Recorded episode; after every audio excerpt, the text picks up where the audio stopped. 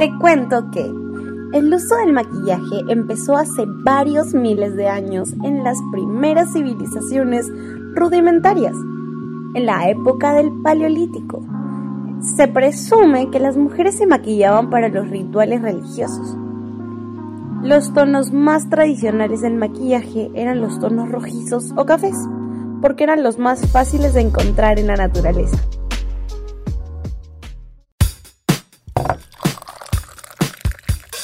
Entender el arte es entender la mente humana.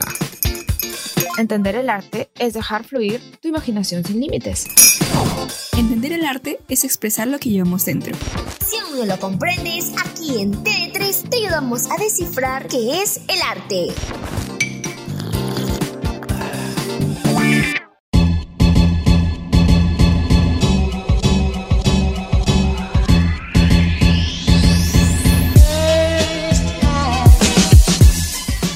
Hola, chicos, ¿qué tal? Bienvenidos a un nuevo episodio de TD3. Eh, bienvenidos a todos. Feliz de estar nuevamente en un episodio con ustedes. Soy Vilma y nada, feliz de estar con ustedes nuevamente, como lo dije.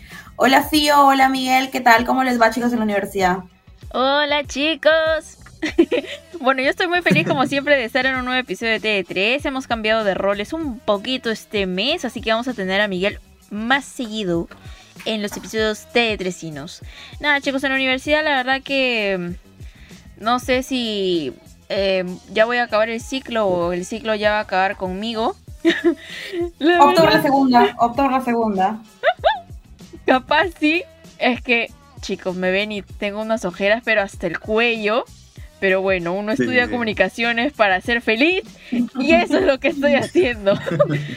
Así que nada, recordarles antes de pasarle eh, pues el saludo a Miguel que los días de transmisión son los miércoles y viernes a las 8 de la noche, los jueves a las 2 de la tarde y los domingos a las 5 de la tarde también. Miguel, cuéntame, ¿cómo estás tú? Bien, comparto bastante tu sentir. O sea, todo esto es para ser felices, no para perseguir nuestra pasión. Pero yo también más feliz aún de estar acá con ustedes otro día más y también con todos nuestros redoyentes. Pero antes de pasar al capítulo del día de hoy, queremos que escuchen este dato importante de este episodio. Vamos para allá. Vamos con el dato importante del tema de hoy. L'Oréal es la empresa francesa de cosméticos y belleza más grande del mundo y fue creada en 1909 por el químico y empresario Eugene Schuller en un inicio como negocio de tintes para el cabello. Actualmente, la marca está presente en 150 países, comercializando 36 marcas y 6 centros de investigación y desarrollo en todo el mundo. ¿Lo sabías?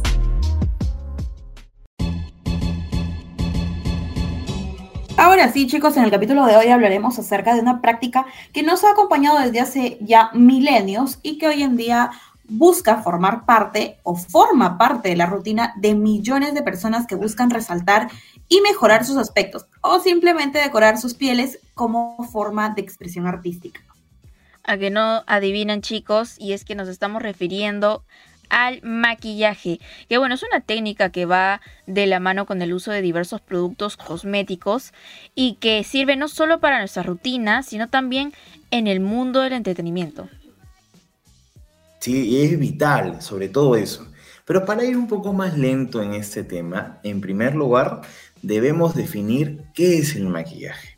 Como siempre yo te traigo la definición correcta, Miguel. La palabra maquillaje deriva del griego cosméticos, que significa hábil en la decoración. Su origen se remonta a la prehistoria, donde el color era usado como elemento estético de comunicación verbal para la preparación de rituales religiosos. Y todo inicia con la religión. Vaya, vaya. Y es que la preocupación de las mujeres por la belleza, eh, bueno, ya se estaba mostrando a través de las pinturas rupestres en la época del Paleolítico. Y bueno, como el grabado en las cerámicas de Oslo, Noruega, que también muestra a una mujer untándose, untándose grasa de un reno. ¿Qué beneficio tendría? No lo sé, pero bueno, pobre reno, la verdad. Sí, ahora es insospechado, pues, de dónde sacaban los pigmentos, ¿no? Ahora es bien sencillo. Pero bueno, en esa época, el, bueno, hablando ya de ese tiempo en concreto, el cosmético más antiguo estaba hecho de sulfuro de antimonio. para que lo puedan googlear. Y es que en esa época el maquillaje solo se podía obtener a través de productos que se encontraban en la naturaleza. Es muy curioso. Como ya la mencionada grasa de los animales, entre otros podemos tener también la arcilla y tierras de pigmentos colorantes. Pero el maquillaje comenzó a tener más importancia durante el antiguo Egipto, nada más y nada menos que los egipcios, como siempre. Ellos utilizaban el maquillaje por motivos religiosos, estéticos y médicos. Incluso gracias un poco a las exploraciones arqueológicas se descubrió que los difuntos eran enterrados con paletas completas de maquillaje. Venían con paletas de James Charles. No, mentira. Yo quiero. Este, eh, bueno, eh, algo que hay que resaltar es que los ojos eran lo más importante para los egipcios. Y bueno, sus etapas se dividen en tres de acuerdo con el estilo que usaban. El primer estilo fue el Wadyu, que es una técnica en la que se perfilaban los ojos con una línea ancha de color verde dibujada sobre el párpado inferior. Interesante, la verdad. Sí, totalmente majestuosos y majestuosas aquellos egipcios, ¿no? El segundo estilo fue el de Mes de Met. Lo repito, Mes de Met, que consistía en delinear un ojo con una línea hacia la sien, o sea, para que se haga una idea, y darle un efecto de cierre con una segunda línea para formar una gota, la cual era conocida como el ojo de Horus. Todo esto gracias a la creación de Kohl, se letrea KHOL, un cosmético en polvo que se hacía de un mineral llamado galena.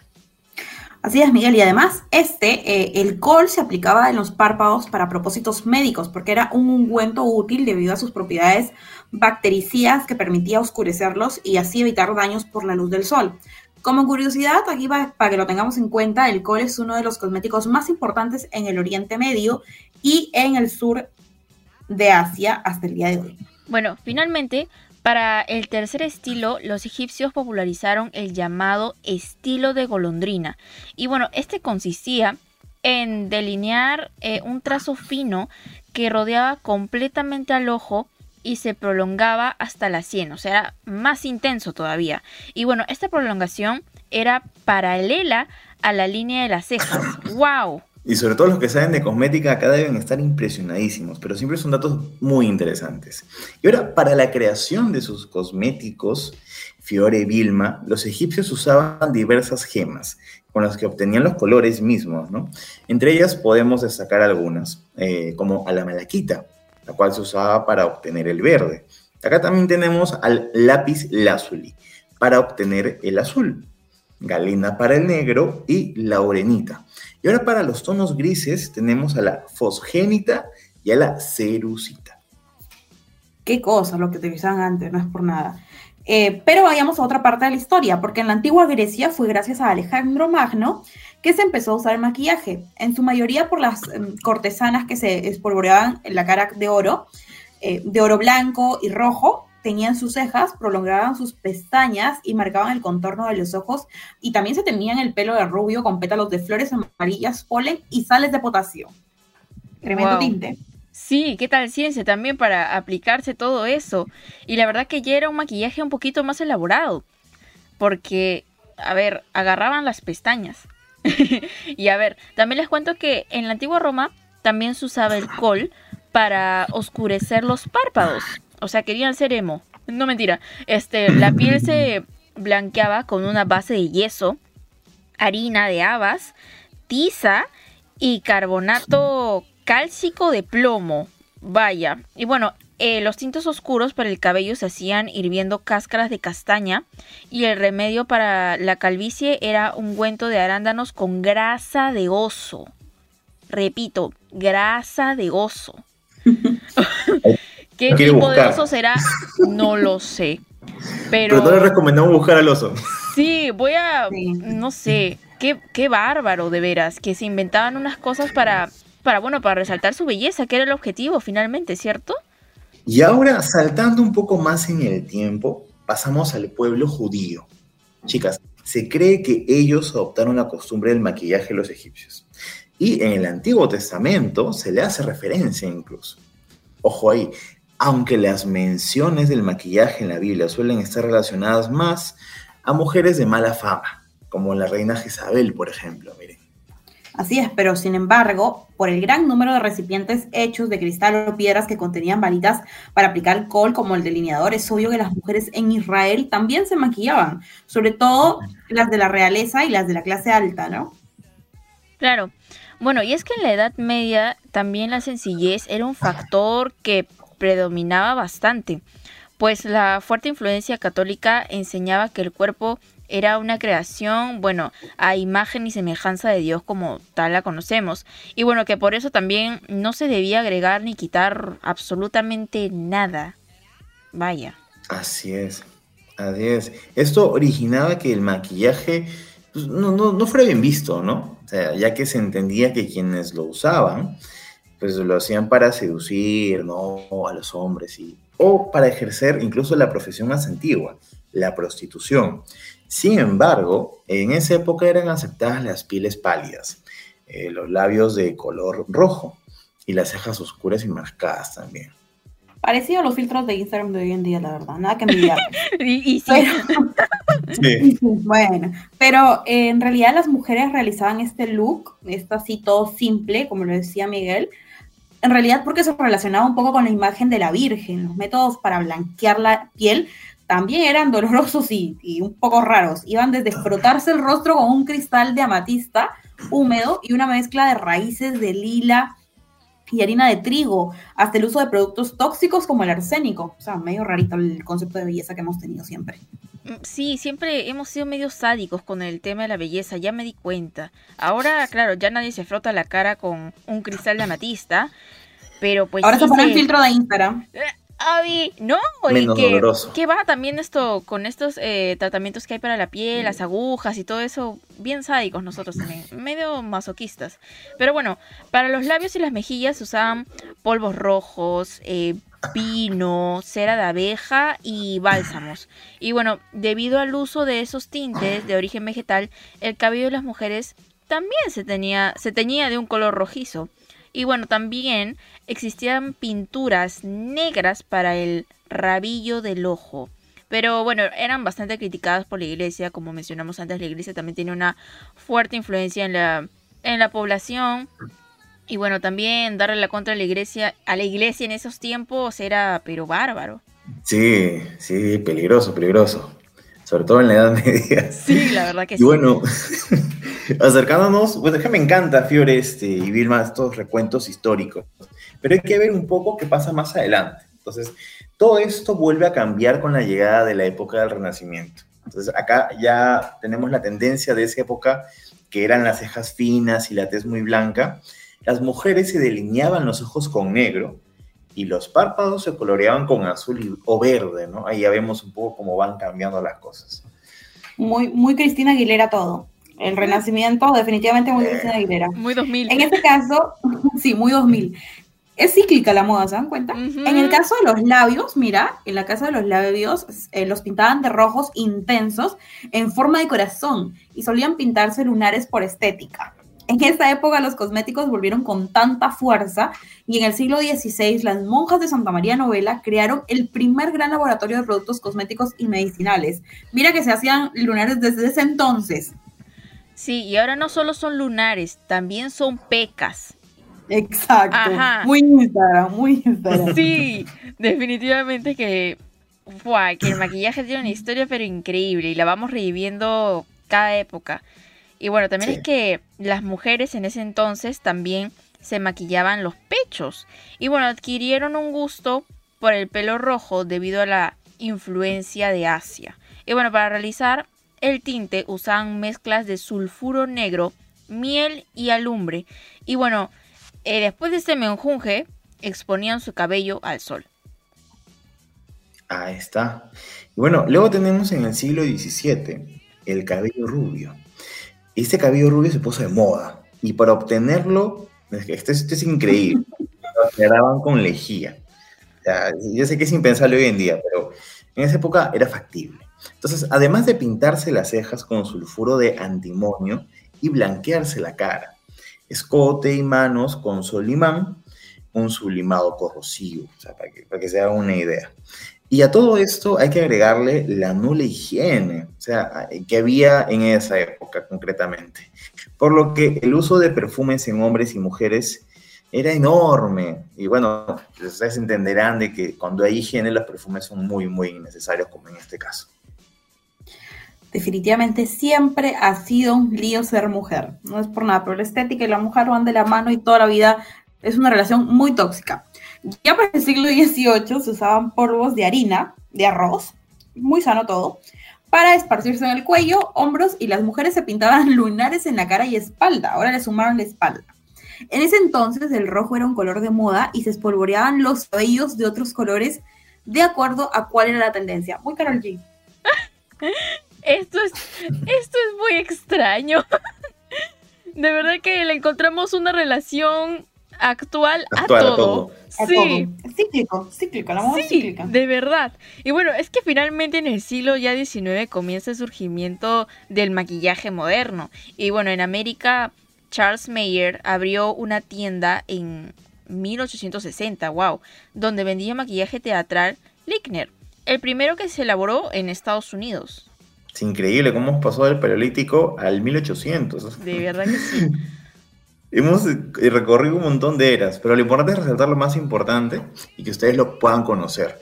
Bueno, ahora tenemos, no tan lejos, seguimos en el 1800, en concreto el 1886. Nació Avon gracias a David Mascone y con ella un pionero en ofrecer cosméticos de buena calidad a las mujeres en sus casas. En los últimos años eh, se ha producido un auge, digamos, de los cosméticos orgánicos y naturales. Eh, alejándonos por fin de aquellos que se creaban, pues ya era hora, ¿no? También con sustancias nocivas. Así es. Actualmente el maquillaje se usa de acuerdo mm, más con las circunstancias o el estado de ánimo. Ahora todo es muy, muy natural, como decía eh, Miguel, muy orgánico, pero tiene una relación muy estrecha con cómo nos sentimos hoy en día. Tenemos, por ejemplo, el maquillaje de día, el de noche, el maquillaje de novia, de fiesta, de fantasía, el que se usa para interpretar personajes en el cine o teatro, el maquillaje para las modelos de fotografía, asuntos laborales y un largo, etcétera, etcétera, etcétera.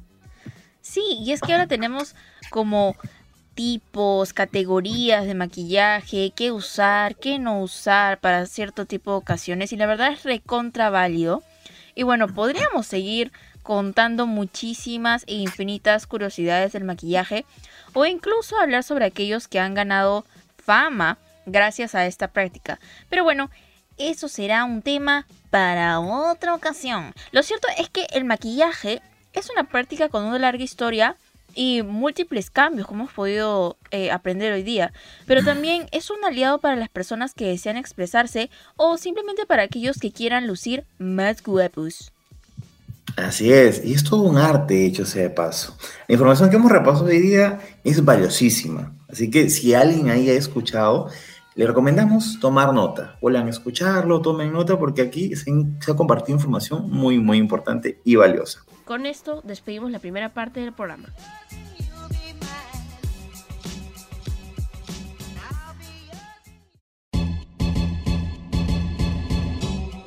Bueno chicos, volvemos aquí a nuestra parte favorita, análisis, porque eh, aquí nos explayamos, aquí nos van a tener paciencia porque aquí agarramos a hablar y olvídate. Ojalá que nos cortemos rápido, pues si no... pero con todo, confirmo. Sí, pero con todo lo que hemos escuchado, creo que es importante hablar un poco de lo, del concepto de belleza que se tenía antes, que se mantiene el día de hoy, porque si bien hemos visto que entre la diferencia de tiempos o de épocas o de, de lugares en la antigua Grecia, en la antigua Roma, en el antiguo Egipto, ¿verdad? Todo tiene algo muy similar y es esta búsqueda de la belleza, esta búsqueda de la perfección, de mostrar algo que no somos o de cubrir algo. Y puede ser artístico, totalmente artístico, pero sigue teniendo este ideal de que se tiene que perfeccionar algo o se tiene que cambiar algo para ser realmente bellas o para sentirnos bellas. Y algo que me parece muy nocivo y es para que la sociedad nos, nos, nos tenga bellos, ¿no? pierde un poco el sentido artístico el maquillaje, porque el maquillaje a mí me parece un, arte, o sea, mm, e, es un arte. Claro. totalmente increíble lo que se puede lograr con maquillaje, lo que le puedes transmitir a las personas, sobre todo con el maquillaje. La verdad que sí.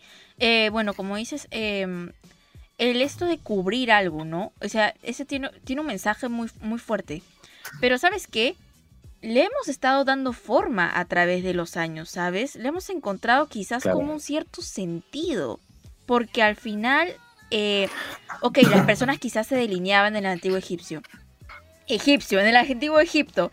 Ok, Sí. solamente se delineaban. Pero luego comenzaron a, a descubrir que eran más allá de los ojos. Era la piel, eran las pestañas, era el cabello. O sea, Sí. era el, era el pecho, era la espalda, era el lunar, las pecas. Y comenzamos a ver más allá de lo evidente, entre comillas. Y pues el maquillaje a mí se me hace un arte muy fuerte. Realmente, eh, yo cuento, eh, yo a los 14 años me metí a clases de maquillaje. Y la verdad que fue una experiencia bastante buena. Eh, a partir de ello, claro, me, me voy a un evento y sé cómo maquillarme. Me voy a alguna reunión y también sé cómo maquillarme para la ocasión. Que es algo que quizás ya no practico mucho, pero es un aprendizaje que pues lo llevo siempre en mí. Y es una carrera que realmente la tengo que retomar porque vale la pena aprender sobre maquillaje. Porque sirve para absolutamente todo. Miguel, tú que eres hombre y de que hecho. estás en un, en un podcast rodeado de Por mujeres, supuesto. ¿qué piensas acerca del maquillaje? Pero dicho sea paso, también he sido creado por mujeres. Entonces conozco de En cerca efecto. el concepto. En efecto. Pero yo lo que puedo de- detectar y lo que puedo entender es que el maquillaje es no solamente un, un arte, sino que es versátil. Su función es estética y se amolda a los gustos, a las preferencias, pero sobre todo a las sensaciones personales de quienes los consumen, de quienes se maquillan. O sea, lo importante es que en el caso de las mujeres principalmente, que van a cogerse el maquillaje, lo van para sentirse aún más bellas de lo que ellas son. Ah, qué bonito me salió. Entonces, Ah. traten de que sea así siempre, ¿no? Más allá de lo que digan las tendencias, de lo que diga aquí, por allá, cualquier persona, que al fin y al cabo no nos pagan la universidad, que sea para que ustedes se sientan bien y se sientan felices. Esa es mi reflexión. Fiorella es mi, en, en mi, en mi partner in crime de, de otra vida. Yo también estudié maquillaje a los 17 años y definitivamente me voló la cabeza por, como dice Fio, ¿no?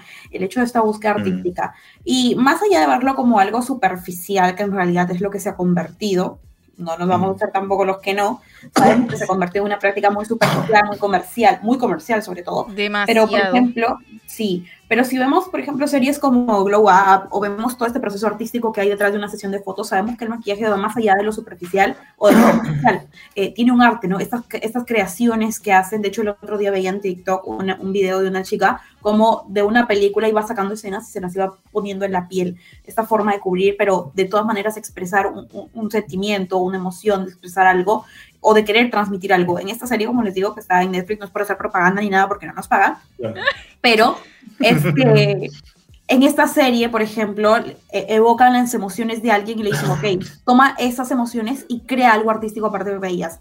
O algo de tu personalidad y crea algo artístico con ellas. Entonces, de todas formas, eh, es, es una expresión artística que es lo que, por lo que lo tenemos acá dentro del podcast de TV3, porque no deja de ser eso, deja de ser arte, que es el arte una expresión artística o algo que queremos transmitir. Y que sin, sin ir muy, muy lejos, el arte hace eso, ¿no? Una fotografía te transmite algo, una, una pintura te transmite algo, te lleva a algún lugar, te lleva a algún pensamiento, te lleva a alguna reflexión. Y el maquillaje es igual, por muy simple que sea el maquillaje, para uno puede ser reflexivo y para otra persona también. Si hoy en día vemos toda esta cultura de maquillaje que hay, podemos relacionarla y podemos hablar desde ese lugar, ¿no? De la superficialidad, tal vez del, del comercio que se ha hecho con la belleza. Evoca de todas maneras sentimiento, reflexión, que es lo que quiere el arte, ¿no? La verdad que sí, y eh, bueno, personalmente a mí me gustan los maquillajes bastante intensos, no exagerados, pero sí intensos, que, que sean, fuá, que, pueda, que puedan observarse, que puedan ser admirados de alguna forma, ¿no? Y por ejemplo, a mí claro. los labios rojos, particularmente a mí, me encantan, me encantan, ¿cierto? Siento que a la mujer siempre se le va a ver perfecto los labios rojos, no importa si tienen los labios finísimos o tengan los labios de unas bras. No importa. Los labios rojos siempre van a ser, eh, para mí, un sinónimo de fortaleza. Y Y seguridad. de seguridad, de empoderamiento. Entonces, cuando una mujer llega a algún lugar con unos labios rojos, ¡fua! que encendió la fiesta, definitivamente. Y bueno, es algo que pues el maquillaje también busca, que es de algún modo resaltar a la mujer. Y bueno, chicos que se maquillen, conozco pocos. Y la verdad que... En sesiones, Fiore, en sesiones fotográficas, Ah, claro, ¿cómo que no? Claro, en, en ciertos casos, obviamente, cuando van a alguna producción para, pues como dice Miguel, Por supuesto. fotografías, pues los maquillan, nos maquillan. Miguel ya tiene experiencia ya haciendo Sí, yo también he verdad. pasado por ahí. Sí, sí. Polvo translúcido, polvo translúcido. Mi- Miguel ya tiene experiencia siendo empolvado con polvito, valga la redundancia, translúcido. En la cara, en la cara. En la cara, así, Sí, sí, ¡pop! sí, sí. como a Mulan. Pero no, sí, la verdad Ah. que el maquillaje a mí particularmente me encanta y bueno, les voy a proceder a contar una mini anécdota. Las personas que me conocen en persona saben que yo, yo ando con un maquillaje en los ojos bastante dramático, o sea, parezco emo, pero no soy emo. Entonces, este, yo, eh, las eh, bueno, a mí me ven con ese maquillaje, pero es las personas de la universidad, las personas que me ven por ahí en la calle, pero mis vecinos conocen otra versión de mí. Mi versión cara lavada, con las greñas al aire y en pijama. El otro día saqué a pasear a mi perrita y un vecino me encontró y me preguntó, ¿tú eres la que saca a la perrita negra? Porque mi perrita es negra y se llama Chiripa. Y yo, ah, sí, soy yo, ¿por qué? Y me ve toda maquillada y me dice, ay, qué diferente te ves. Y yo, me quedé Todo de lo que una mujer quiere escuchar, Fío. Todo. Me mató, dije, ah, su qué abuso, dije, tan, o sea, tan producida me debo ver para que el chico no me reconozca. Era porque estabas peinada. Estaba peinada, estaba maquillada, estaba bien bañada. Yo dije, ¡ala, qué rocha! Y desde ahí cada que me ve me dice, qué diferencia contigo, ¿ah? O sea, en la mañana eres una y en la tarde noche eres otra. Y yo, ¡ay, no puede ser! Pero sí, Como un cuento de hadas. qué tragedia. Yo soy la mujer en el espejo. Ah, sí, tremendo novelón. Sí, lo esa recomiendo mil de diez. Sí, sí, sí, sí, sí. Bueno, chicas y, tele, y radioyentes, perdón. O sea, ya es momento de despedirnos. Nos hemos extendido, pero sé que a ustedes y a nosotros nos encanta. Así que no nos hagamos aquí los que nos aguantamos porque disfrutamos cada charla tresina. Así que, chicas, vamos a decirles adiós. Cuídense mucho. Nos vemos en otra oportunidad. Así es, Así chicos. No se pierdan en los siguientes episodios. No, no se pierdan los siguientes episodios porque tenemos mucho más para hablar acerca del maquillaje. Los temas van a estar súper interesantes, así que manténganse siempre en sintonía. Chao, chao. Chao, Chao, chao, chao. chao. Tremendo episodio. Bye.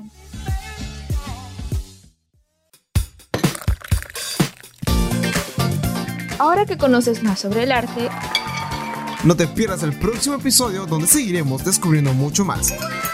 Solo aquí En T3.